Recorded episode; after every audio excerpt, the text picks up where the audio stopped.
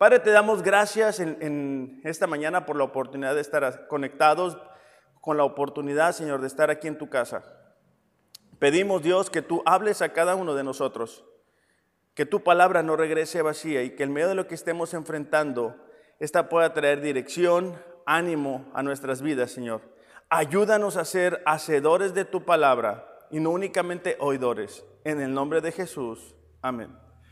Pues bueno, el día de hoy estoy muy emocionado, estamos muy contentos con la posibilidad de estar arrancando con una nueva serie. Y es una nueva serie que vamos a estar estudiando los salmos. Si tú, si tú eres como yo, bueno, te identificas con gran facilidad con los salmos, porque en los salmos eh, los salmistas, que muchas veces identificamos a David, pero hay otros salmistas, eh, en los salmos eh, miramos expresiones de agradecimiento, pero también eh, podemos leer expresiones de sufrimiento, de dolor, de quebranto, de soledad, de temor, de inseguridad. Y cuando nosotros estamos atravesando momentos así y leemos en la palabra de Dios que otras personas lo enfrentaron, podemos identificarnos con gran facilidad. Pero el propósito de esta serie al estudiar los salmos no es únicamente que nos podamos identificar con, lo que está escrito, sino que podamos aprender los principios bíblicos para superar esos eh, sentimientos que no nos van a permitir vivir en victoria o ser vencedores. Recordemos que este año tenemos como lema vencedores y está basado en lo que se encuentra en Romanos capítulo 8, versículo 37, es el apóstol Pablo hablando. Dice así. En medio de todos nuestros problemas, estamos seguros de que Jesucristo, quien nos amó, nos dará la victoria total. Este domingo queremos comenzar con un tema que creo que es muy importante, principalmente por lo que estamos viviendo el día de hoy, pero también por lo que vamos a seguir viviendo a lo largo de nuestra vida. Y el tema del día de hoy es venciendo el temor, venciendo el temor. En medio de los problemas, ¿verdad?, que estamos enfrentando acerca del coronavirus, muchas veces miramos a personas teniendo miedo, teniendo inseguridad, teniendo temor. Pero también miramos a personas cristianas que han sido eh, víctimas de alguna forma del temor. Y necesitamos prestar atención a esto, necesitamos encontrar la manera en la cual podamos superar el temor.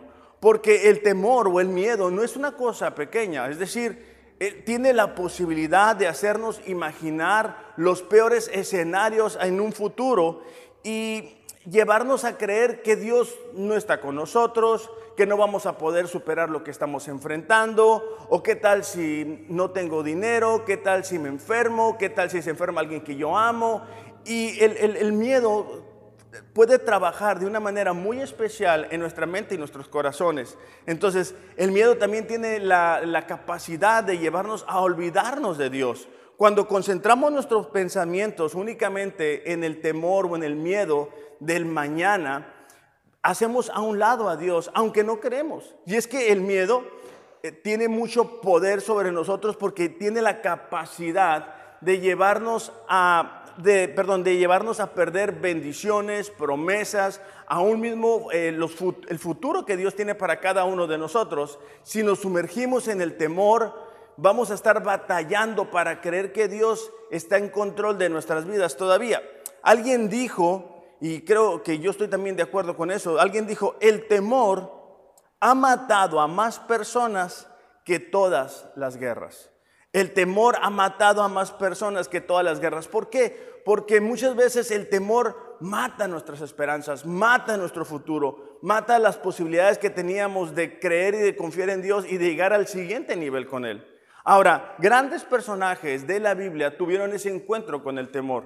Por ejemplo, cuando miramos a Moisés, miramos que cuando Dios le llama, eh, la respuesta de Moisés es decir, ¿quién soy yo?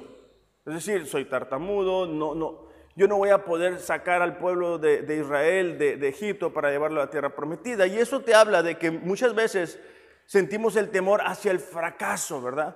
O el temor hacia el peligro. David, el rey David, fue un especialista en, en ese sentido, debido a que constantemente Saúl y sus enemigos lo estaban persiguiendo. Entonces muchas veces eh, nosotros también nos encontramos sintiendo un temor hacia el peligro o el, temor hacia el futuro, o ahorita está muy de moda el sentir miedo de podernos enfermar. Y nos vamos a dar cuenta que aunque el temor nos avisa o nos alerta de algún peligro en nuestras vidas, no debemos de sumergirnos en él. Por el contrario, necesitamos dar pasos de fe.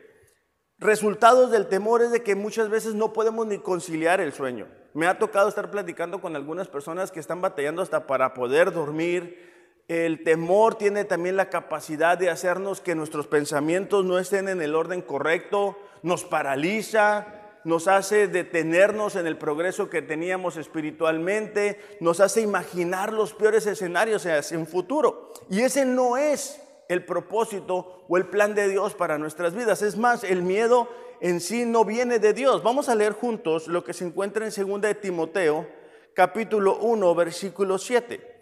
Pues Dios no nos ha dado un espíritu de temor y timidez, sino de poder, de amor y de dominio propio. Entonces nos damos cuenta que cuando nosotros recibimos a Jesús en nuestro corazón, e, el Espíritu Santo viene a darnos ese sentido de amor, de poder, de dominio propio para vivir de una manera victoriosa sin importar lo que podamos estar enfrentando.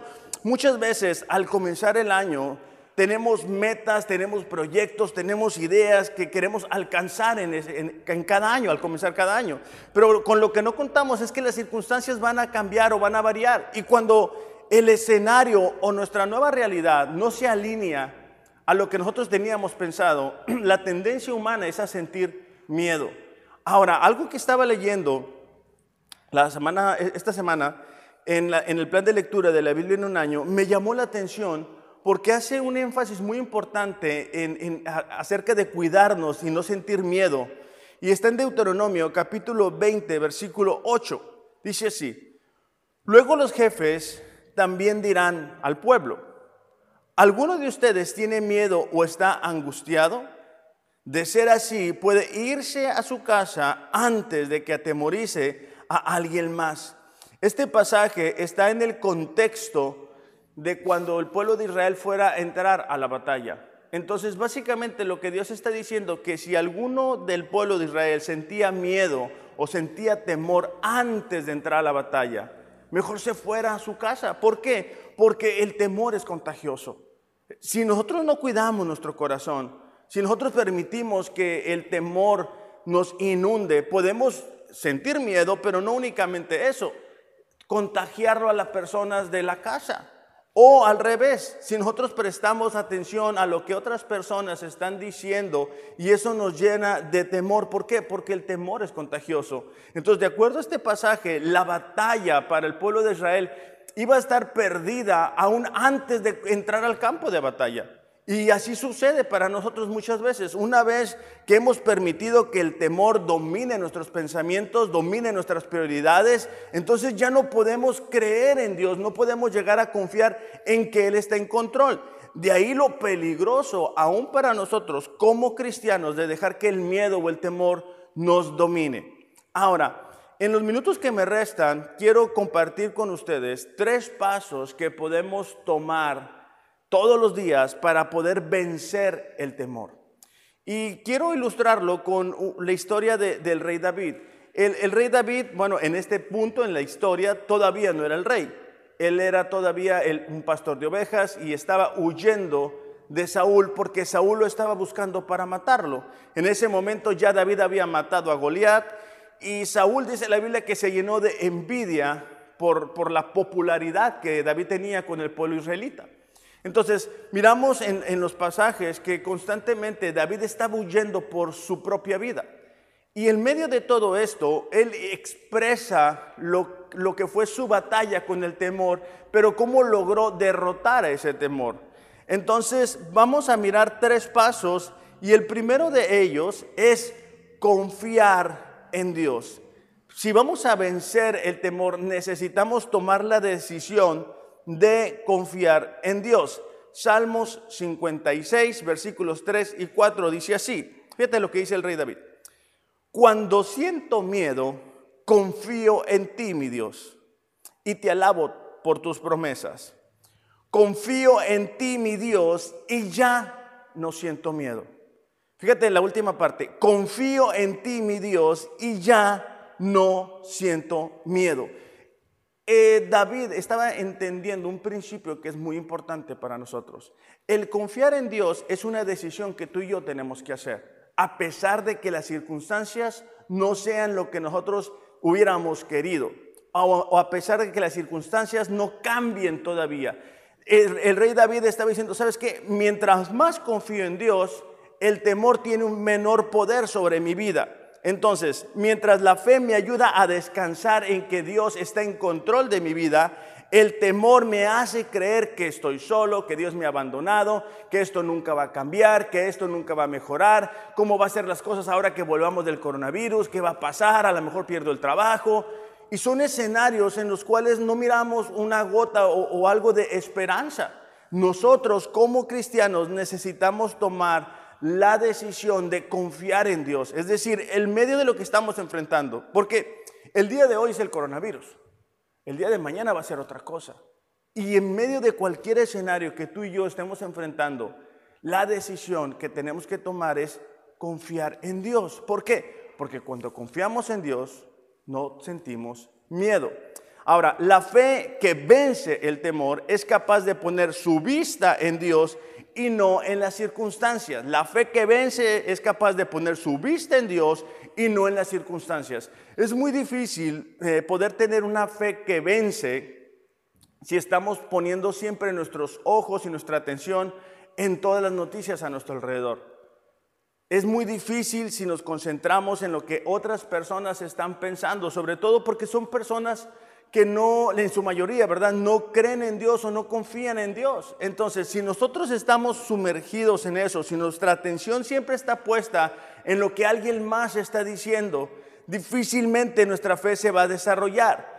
Ahora, el, decidir confiar en Dios es algo que necesitamos hacer todos los días. ¿Por qué? Porque la fe viene por el oír, el oír la palabra de Dios. Romanos 10, 17 lo dice así. Entonces, entre más leo la palabra de Dios, entre más escucho la palabra de Dios, mi fe va creciendo, se va incrementando. Recordemos esto, ah, el rey David constantemente decía que meditaba en la palabra de Dios. ¿Por qué? Porque entre más nos llenamos nuestra mente, nuestro corazón de la palabra de Dios, más vamos eliminando el sentido de temor de nuestros corazones. La pregunta para nosotros es, en este tiempo de cuarentena, ¿de qué nos estamos llenando? Hay personas que se la pasan viendo series de Netflix, que se la pasan viendo videos de, de YouTube, de chistes, de memes y de todo eso. Entonces, es un tiempo en el cual nosotros necesitamos reflexionar y decir, bueno, ¿de qué me estoy llenando? Eh, nuestra mente, nuestro corazón se llena de lo que vemos, de lo que escuchamos y de lo que decimos. Entonces, si nuestras conversaciones son acerca de todos los, números de, enfermos que están creciendo y que si en España y que si en Italia y que si en China, y no hablo de ser personas que no estén informadas. A lo que me refiero yo es que como cristianos necesitamos enfocar nuestros ojos en Dios. O sea, ya sabemos el, panorama eh, a nivel mundial, pero ahorita, ¿qué te está diciendo Dios? ¿Qué es lo que te dijo el día de ayer? ¿Qué te ha dicho en esta semana? ¿Qué te ha dicho desde que comenzó la cuarentena? Si tú no tienes una respuesta clara, es porque no tienes puestos los ojos en Dios. Los tienes puestos en las noticias, en las personas que te rodean. Hoy es un buen día para que tú puedas decir, ¿sabes qué? ya no voy a confiar en mí mismo, ya no voy a, hacer a un lado a Dios. Cada día al despertarme voy a buscarle a través de la lectura. Cada día voy a buscarle a través de la oración. Cada día voy a renovar mi esfuerzo. El rey David estaba diciendo, ¿sabes qué? Entre más confío en Dios, menos siento miedo. Pero el peligro, las circunstancias no habían cambiado. Él seguía huyendo. Dice que muchas veces el rey Saúl venía como decimos comúnmente, pisándole los talones, pero él hacía de Dios su confianza. Es importante para nosotros el día de hoy estarnos llenando de la palabra. Fíjate cómo lo expresó Pablo en Colosenses capítulo 3 versículos 16 y 17. Que el mensaje de Cristo con toda su riqueza llene sus vidas. Enséñense y aconsejense unos a otros con toda la sabiduría que Él da canten salmos e himnos y canciones espirituales a Dios con un corazón agradecido. Y todo lo que hagan o digan, háganlo como representantes del Señor Jesús y den gracias a Dios por medio de Él. A donde quiera que vamos, si es que tenemos que salir por alguna razón, la gente tiene miedo. O sea, la gente te habla de los peores escenarios y de lo que va a pasar. Cuando estábamos en, el en la fase 1, que íbamos a pasar a la 2, y cuando estábamos en la 2, que iban a pasar en la 3, y que van a venir los militares y que van a tomar el control de la ciudad. Bueno, en medio de esas conversaciones, tú y yo tenemos una decisión que tomar. Seguimos la corriente de esa conversación que no nos va a llevar a nada, sino que nos va a llevar a sentir más miedo, o la oportunidad que tenemos de desviar esa conversación en la dirección de Cristo. Pero para que eso suceda, tú y yo tenemos que estar llenos de Él. Por eso es que aquí Pablo dice, ¿sabes qué? Llénense de Cristo, llénense del mensaje. ¿Para qué? Para que cuando alguien tenga una conversación, ¿verdad? Del coronavirus, que a ver si no nos enfermamos, tú y yo le podemos decir, ¿sabes qué? Bueno, estoy confiando en Dios. Estoy creyendo que Dios tiene en control de esta situación.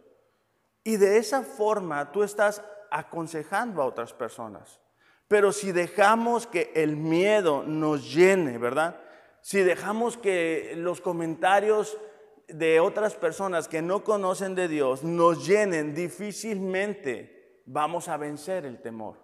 Entonces, tú tienes que tomar la decisión en este día de decir, ¿sabes qué? Yo voy a confiar en Dios.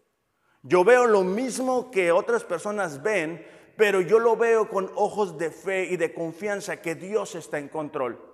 No es ignorar, ¿verdad? La realidad, pero simplemente es tomar la decisión de confiar en Dios. El salmista dijo así, Salmo 112, versículo 7, no temerá recibir malas noticias aquel cuyo corazón está firme y confiado en el Señor. Aquella persona que está firme y está confiando en Dios no tiene problemas en recibir malas noticias. ¿Por qué? Porque el recibir malas noticias no cambia quién es Dios. No cambia cuáles son las promesas de Dios para nosotros como sus hijos. Entonces, en este tiempo tenemos la oportunidad de tener una experiencia con Dios. Tenemos la oportunidad del día de mañana poderle platicar a otras personas. ¿Sabes qué? En medio del coronavirus, yo confié en Dios. Y Dios me ayudó de esta u otra forma. Otra opción que tenemos, pero yo no te la recomiendo, es que nos la pasemos comiéndonos las uñas.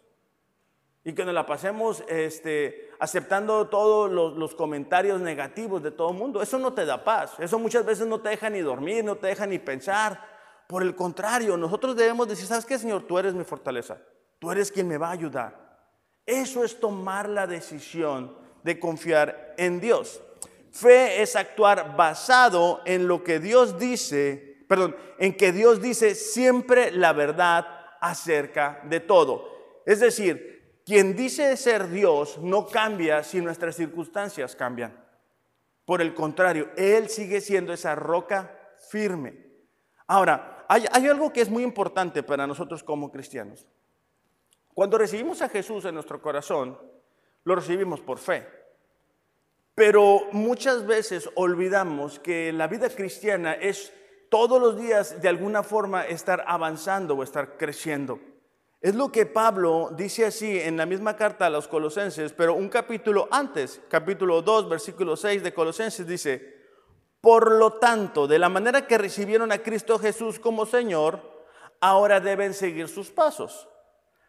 Arraíguense profundamente en Él y edifiquen toda la vida sobre Él. Entonces, la fe de ustedes se fortalecerá en la verdad que se les enseñó y rebosarán de gratitud. Lo que el apóstol Pablo estaba diciendo es que nosotros todos los días necesitamos buscar arraigarnos o echar raíces en nuestra relación con Cristo. Y una vez más, hablamos de lo mismo, de leer la Biblia. Arraigar, echar raíz ahorita, que es un tiempo que tenemos, ¿verdad?, disponible para levantarnos más temprano, aún nos podemos dormir un poquito más tarde echar raíz en nuestra relación con Dios. Y me gusta la siguiente parte porque dice, edifiquen toda su vida sobre Él. Si nosotros edificamos cualquier cosa, vamos a decir nuestra vida, nuestra economía, sobre nuestra sabiduría o sobre lo que dice alguien más, muy posiblemente cuando vengan tormentas eso se viene para abajo. Pero cuando nosotros edificamos nuestra vida basado en lo que la palabra de Dios dice, es como si estamos construyendo una casa o estamos construyendo una barda y cada acto de obediencia a la palabra de Dios estamos poniendo un ladrillo y estamos poniendo un ladrillo y estamos poniendo otro ladrillo. Cuando menos acordemos, vamos a darnos cuenta que tenemos una casa fuerte, una casa firme, capaz de soportar una tormenta, capaz de soportar una enfermedad como el coronavirus, capaz de soportar cualquier cosa. ¿Por qué? Porque nuestra confianza está puesta en Dios. Algo que nos puede suceder y que es peligroso es no dar pasos de fe. Cuando nosotros o cuando algunas personas no dan pasos de fe, simplemente no llegan a creer que Dios está en control de sus vidas y todo el tiempo, ¿verdad? Están, como, como se dice, va un paso para adelante y dos para atrás, y un paso para adelante y dos para atrás. Es en estos momentos de adversidad, de dificultad, que tú y yo necesitamos tomar la decisión de creer en Dios. Ahora, fe no es negar que existen problemas, sino reconocer que Dios está en control de nuestras vidas. O sea, no es decir, ah, no hay ningún problema, no, sí, sí hay, ¿verdad? Hay circunstancias difíciles. No es negar eso, simplemente es asegurar que Dios está en control de nuestras vidas. Entonces, para vencer el temor, el primer paso es que yo decido confiar en Dios. El segundo paso eh, es que yo decido alabar a Dios. Salmos 56, eh, versículo 4, dice eh, el salmista, cuando siento miedo, confío en ti, mi Dios. Y fíjate la siguiente parte, y te alabo por tus promesas. La alabanza a Dios es poder reconocer quién Dios es, es decir, sus atributos, que Él es un Dios soberano, que Él es un Dios santo, que Él es un Dios bueno, que es un Dios todopoderoso, omnipresente, omnisciente, que está en todas partes, que está con cada uno de nosotros y que no hay algo que siquiera sea difícil para Él. Muchas veces nosotros identificamos la alabanza como únicamente lo que hacemos aquí en la iglesia, pero podemos alabarle con nuestras eh, palabras, con nuestra manera de vivir. Es más, nosotros como pueblo de Dios fuimos este, llamados o fuimos eh, elegidos, ¿verdad?, para alabar a Dios. Isaías capítulo 43, versículo 21 dice así, es Dios eh, hablando, ¿verdad?, de alguna forma, al pueblo que formé para mí mismo, para que proclame mi alabanza. Es decir, cuando nosotros concentramos nuestra atención en las cualidades o en los atributos de Dios. Cuando nosotros decimos, sabes que esta situación está difícil, pero Dios todo lo puede. Dios es un Dios que va a cumplir sus promesas, es decir, es un Dios fiel. Y de esa manera dejamos de prestar atención a lo que sea que nos esté causando temor o miedo. El problema muchas veces sucede que estamos engrandeciendo el problema. Es decir, estamos todo el tiempo pensando en eso, estamos todo el tiempo hablando de eso, estamos todo el tiempo alimentándonos de eso. Cuando deberíamos, por ejemplo, si tienes oportunidad en casa, bueno, pon alabanzas. El otro día yo estaba mirando una alabanza, no, no la voy a, cantar porque, bueno, no quiero este, que Ariel se vaya a molestar conmigo, ¿verdad? Pero bueno, hay una alabanza muy bonita que, habla, se dice, sumérgeme, ¿no? Sumérgeme, algo así, no, no la voy a cantar porque no voy a poder, pero el punto es de que habla de esa necesidad de que Dios nos sumerja en su presencia. Y si te puedo ser sincero, me, rodaron las lágrimas. Y la razón es porque es, la, eh, la atención que uno pone en Dios y recordar cómo Dios ha sido fiel conmigo en este caso a lo largo de los años. Y de la misma manera, cuando nosotros estamos alabando a Dios, cuando nosotros estamos declarando quién Él es, aunque no lo pensemos en el momento, el temor se va. Al principio te leía que Dios nos ha dado un espíritu de poder, de amor, de dominio propio, no, uno de temor. Entonces, cuando la presencia de Dios está en nuestras vidas, cuando estamos alabándole con nuestros labios, la presencia de Dios se puede manifestar de una manera poderosa. En el Antiguo Testamento encontramos una historia eh, del pueblo de Dios donde estaba siendo rodeada por varias naciones enemigas. En medio de estas circunstancias, pues como es común y como es entendible, este, dice ahí que el pueblo de Dios se llenó de miedo. Aún el mismo rey Josafat dice que se llenó de miedo al, darse cuenta que varias naciones más fuertes, más poderosos que ellos, venían para destruirles. Lo interesante es que la estrategia que el, rey Josafat utiliza y el pueblo de Dios utiliza eh, es alabar a Dios. Pero lo más interesante es el resultado de esto. Segunda de Crónicas, capítulo 20, versículo 22, dice así, y cuando comenzaron a entonar cantos de alabanza, el Señor puso contra los hijos de Amón, de Moab y del monte de Seir las emboscadas de ellos mismos que venían contra Judá y se mataron los unos a los otros. Es decir, cuando el pueblo de Dios comenzó a entonar alabanzas, pues se empezaron a pelear los unos con los otros. Como yo digo, ¿verdad? Se les hizo bolas el engrudo, ya no, supo, ya no supieron quiénes eran contra quién y Dios los confunde. Entonces, cuando tú y yo estamos alabando a Dios, cuando tú y yo estamos cantando o simplemente declarando los atributos de Dios, las cualidades de Dios, el miedo se va, el miedo se elimina. ¿Por qué? Porque estamos concentrando nuestra atención en Dios, estamos recordando quién es Dios y en nuestra mente y en nuestro corazón Dios se va haciendo grande, grande, grande. ¿Por qué? Porque lo estamos reconociendo como lo que realmente es. Por el contrario, ¿verdad? Si estamos únicamente hablando y hablando y pensando del miedo, del trabajo, del coronavirus y que estamos en fase 3 y que si qué va a pasar y que la gente no hace caso y todo lo demás, pues bueno, ese problema se va haciendo grande, grande, grande. Ahora, el día de hoy lo estamos aplicando lo del coronavirus, pero como te digo, la intención es que este mensaje tú lo puedas guardar en tu corazón y el día de mañana que esto pase y volvamos a enfrentar una situación de miedo, podamos aplicarlo. Entonces, necesitamos decidir alabar a Dios, concentrarnos en Él. Bueno, el tercer paso es que yo decido creer que Dios está conmigo. Es decir, decido confiar en Dios, decido alabar a Dios y decido creer que Dios está conmigo. Salmos 56, ahora versículo 9 dice así. Entonces mis enemigos retrocederán el día en que yo te invoque. Fíjate la siguiente declaración. Esto sé, Dios está conmigo.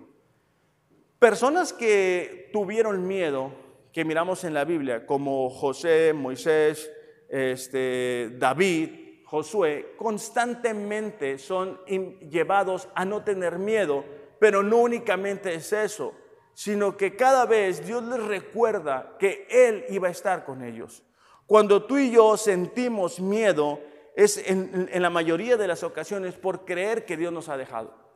O sea, creer que Dios nos abandonó, creer que estamos solos, creer que podemos o tenemos que superar la situación que estamos enfrentando con nuestra propia capacidad, con nuestra propia fuerza. Y la verdad es de que no vamos a poder hacerlo. Pero es que Dios ha prometido estar con cada uno de nosotros. Salmo 118, versículo 6 dice así, el Señor está conmigo y por eso no tengo miedo. Ahora, esta declaración que el salmista está haciendo es porque Él está entendiendo que no está solo. Cuando tú y yo sentimos miedo, no es porque Dios no está con nosotros, es porque creemos que no está con nosotros. Pero entre más entendemos que Dios sí está con nosotros, a pesar de que las circunstancias puedan ser difíciles, nuestro temor se va yendo. Cada día, ¿verdad? Entre más eh, somos sensibles a la voluntad de Dios, somos sensibles a la presencia de Dios, más seguridad vamos a tener. Pero vuelvo a lo mismo. Si en casa lo único que vemos son videos, son series de Netflix que no tienen nada que ver con Dios, son memes, son cosas así, difícilmente vamos a experimentar de la presencia de Dios. Difícilmente vamos a ser sensibles a que Él está con nosotros.